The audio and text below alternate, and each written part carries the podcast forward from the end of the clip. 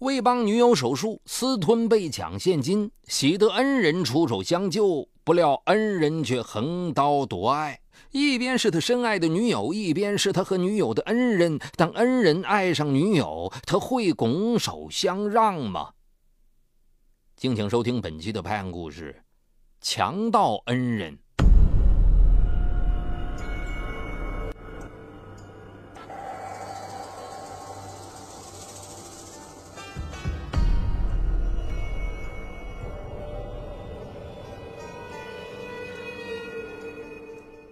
二零零九年四月十五日，某市幺幺零指挥中心接到报警，一分钟前该区胡同里发生了一起抢劫案。二十四岁的公司出纳唐春从一家银行取款二十万元钱，走到向阳胡同，突然从身后遭遇一个骑摩托车的飞车贼，二十万元钱被劫匪抢走，唐春的头部还挨了一棍子，流血了。五分钟之后，巡警赶到了事发地。由于该胡同路段还在维修，平时过往的行人比较少，抢匪所骑的摩托车又没有车牌号，也没有找到目击者，这给破案带来一定的难度。头部受伤的唐春见老板江宇来看他，立刻跪在地上哀求老板，求他别因为这事儿开除他，他一定用加倍的工作来偿还这丢失的二十万。看着受伤的员工，江宇劝他不要太自责，先安心养伤，歹徒迟早会落网的。就在案情陷入僵局之时，突然有了转机。谁也没想到，唐春是在撒谎，这一切都是他精心策划好的。而让真相大白的，竟然是唐春的女朋友丁娜。今年二十四岁的唐春，四年前和青梅竹马的恋人丁娜一起到本地打工。为了节省房租，他们租住在偏僻的地段。唐春买了一辆二手自行车，每天载着女友早出晚归。虽然日子过得清苦，但在爱情的滋润下，他们的小日子也过得有滋有味。一天。唐春接到丁娜公司同事的电话，说丁娜晕倒在公司，已经送往医院了。唐春立即飞速地赶到医院。医院告诉唐春，丁娜目前的病情只能做换肾手术，不仅要找到合适的配型，还需要二十万左右的手术费。丁娜的母亲听说女儿得了重病，立即带着全部积蓄来到医院。然而，半个多月过去了。两个人准备结婚的钱也全都用在了治病上。丁娜哭着对唐春说：“我这病没法治了，我打算放弃，你离开我吧。”唐春流着泪摇头：“不，你就是我的全部，放弃了你就等于放弃了我，我不会的。”一个月后。主治医师经过详细检查后，告诉唐春，目前丁娜的病情还算稳定，已经完全具备了肾移植手术的身体条件，但必须在两个月之内对其实施换肾手术，否则就有生命危险。时间就是生命，丁娜的血型为 O 型，一时间很难找到相匹配的肾。唐春就在网上发出求救帖，而且附上他和丁娜的照片以及两人之间感情的爱情故事。一时间，很多的网友纷纷出谋划策，有的网友表示要为丁娜捐款，还有一些热心人提供了医药等方面的信息，希望能对丁娜治病有帮助。功夫不负有心人，半个月后，唐春终于联系到了相吻合的肾，肾源虽然找到了。可是，面对巨额手术费，他却一筹莫展。尽管如此，唐春仍不愿放弃。当有记者前去采访时，一无所有的唐春望着病床上的丁娜，真挚地说道：“不管将来如何，我一定会让他活下去。”他希望记者能帮帮他，哪怕是卖肾，他也情愿。随后。一篇题为《卖肾救女友，我一定让她活下去》的文章，在社会上引起了很大反响。社会上好心人纷纷慷慨解囊，医院也同意免除部分费用。可是距离手术费用依然差七八万元。丁娜闹着要出院，她不想再连累男友和家人，甚至产生了轻生的念头，都被唐春及时发现之后制止了。为了女友的手术费，唐春急得吃不下、睡不着，嘴上长满了血泡。四月十五日是公司发工资的日子。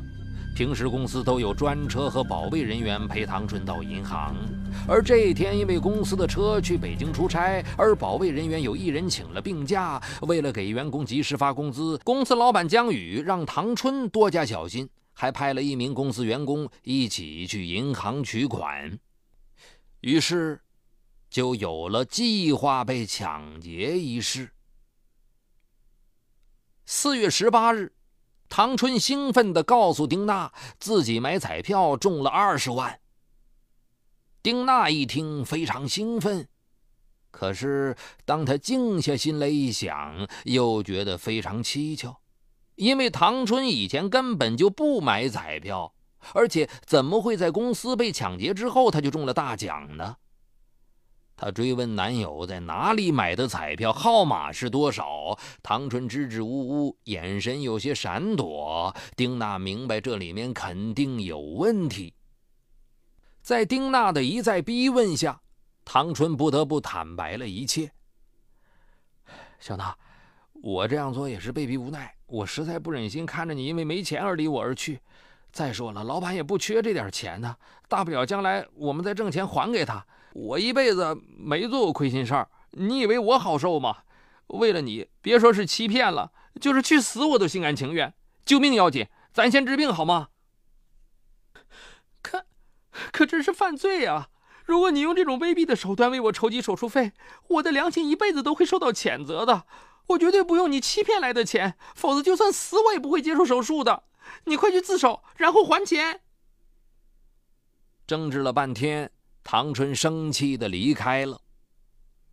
之后几天，唐春放心不下丁娜，他来看丁娜，可丁娜对他不理不睬。眼看着就要做手术了，丁娜坚持不做手术。唐春只得到公司找老板江宇说明真相，并把二十万现金归还给了江宇。江宇听说他是因为救女友才出此下策。决定把钱借给他，先去救女友的命。对于老板的谅解，唐春很愧疚。他没想到老板会如此慷慨大度，感动得热泪盈眶。之后，唐春在江宇的陪同下去了公安局投案自首。警方鉴于他主动投案且认罪态度很好，从轻发落。他因欺诈罪被警方处以刑事拘留三个月。唐春被拘留之后，江宇立即开了一张十万元的支票，派人送到医院，可是却遭到了拒绝，因为丁娜知道了事情的原委，说什么也不肯收。江宇很纳闷哪有送上门来的救命钱被拒之门外的？于是他亲自来到医院。江老板，谢谢您的一番好意，可我不能无缘无故的收您的钱。唐春已经做了对不起您的事了，我不能再让您受损失。小丁啊，这点钱对我来说不算什么，你先好好治病，免得辜负了唐春的一片苦心。在医生和母亲的一并劝说下，丁娜终于答应了，并写下了欠条。从医院出来，江宇的脑海里再也抹不去这个女孩了。这个美丽的病危女孩面对金钱的态度让他很震惊。手术前三天，江宇还特地托关系请医院最权威的副院长亲自为丁娜主刀。五月十五日，丁娜的手术顺利进行了，手术很成功。为了她得到更好的照顾。江宇特地请了一位营养师为她安排中晚餐。为了方便丁娜的母亲照顾女儿，他还为丁娜的母亲租了医院附近的一套两居室。怕丁娜拒绝，他叮嘱丁娜的母亲不要将租房子的事情告诉丁娜。面对江宇的感情轰炸，丁娜开始并不情愿，但是因为她刚做完手术，身体太虚弱，无法推辞，只好任由江宇安排自己。但是，随着身体的日渐好转，丁娜开始对江宇的殷勤婉言谢绝。他执意搬离了高级病房，并以自己只喜欢吃母亲做的家乡饭为由，谢绝了饭店的送餐。他一心一意等待为自己铤而走险的恋人唐春出狱。对于江宇的殷勤照顾和慷慨相助，他从心里感激万分。可始终，他只是把他当做自己的恩人大哥。面对丁娜对自己的婉拒，江宇并没有失去信心。他觉得越是这样的女孩，就越值得自己去追求。只要自己诚心，迟早会打动丁娜的。八月，唐春从拘留所出来了。在拘留所的日日夜夜，他一直为自己的心上人担忧。从拘留所出来，他就风风火火地赶到医院，轻轻推开病房的门，可眼前的一幕却让他愣住了：丁娜。躺在病床上，旁边的椅子上坐着老板江宇。江宇一边给丁娜削水果，一边与她亲热地说笑着。旁边的桌子上插着一束鲜艳的玫瑰。江宇发现了唐春，一边微笑着打招呼，一边拉过椅子让唐春坐，俨然一副主人的样子。这一切让唐春感到心里很不是滋味。望着日思夜想的心上人，唐春再也抑制不住自己的情感，上前紧紧抓住他的手：“小娜，怎么样了？”手术很成功，多亏了江老板的帮助。谢谢你，老板，你的大恩我唐春永世不忘。他恭恭敬敬地给江宇鞠了一躬，江宇笑着摇摇头：“嗨，一点小事儿，不必挂在心上。”你们在外打工无亲无故的，今后有什么难处就提出来，千万别客气啊！说完，江宇又待了一会儿，直到接了公司的电话才走。江宇一走，唐春一把抱住丁娜就要亲她，没想到丁娜却躲开了。你看你，胡子不刮，头发也不理，让人看见像什么样子？要在平时，丁娜这样说，唐春咧嘴一笑也就过去了。可刚刚他看到了心上人和自己老板的温馨一幕，他心里早就不是滋味了。现在遭到女友这样一番责怪，他再也受不了了。我，我是计划着你得病才这样不管不顾的跑来，给你丢人了是吧？江宇是大老板，又有钱又有地位，比我强一万倍，是不是动心了？我不挡你的路，我退出好了。他说着就要走，丁娜一把拉住他的衣角，哭了。春，完全误会了，我爱的是你，不是他。他的钱我不会无故接受的，请你相信我，我的心永远都不会变。这几个月来，我无时无刻不在想你。丁娜的一番表白让唐春一阵激动，他一把把丁娜揽在怀里。唐春回到原公司继续上班，他一心想干好工作，好回报对自己有恩的江宇。江宇似乎对他也格外重用，把他调到了公司的重要部门。江宇经常在唐春不在的时候来看丁娜，每次都要带上鲜艳的玫瑰花。为了打动这个女孩，他跟她讲自己艰难的创业，给她讲各式各样的笑话，逗她开心。丁娜感觉到了江宇的良苦用心，但她还是找了个机会，诚恳地对江宇说：“江老板，我对你的帮助和热心万分感激，但是我的心里只有唐春，希望您以后不要这么用心的照顾我，这样让我很不安，也容易被唐春误会。”小娜，我见过那么多女孩子。只有你让我动心，请给我一个机会。只要你不结婚，我就有权利追你。面对江宇的表白，丁娜为难了。她既不忍心伤害江宇，毕竟是自己的救命恩人，可又怕唐春误会自己，一时间她也不知道该怎么办。江宇还通过对丁娜母亲的关心来加重自己的砝码。丁娜的母亲从此对待唐春的态度有了一百八十度的变化。每次唐春来医院，她都三句话不离江宇。自尊心极强的唐春立刻领会了他的心思，他又伤心又委屈。当他下班回到医院，又撞见江宇守在丁娜身边。他在病房外一直等到江宇离开，才走进病房。看着一脸幸福的丁娜，他忍不住质问：“你们现在到底什么关系？”外面到处议论说你们在谈恋爱，告诉我是不是真的？我真想不到你是这样的女孩。她不就是有几个臭钱吗？你要是想嫁给他，就明确告诉我，犯不着这么扭扭捏捏的。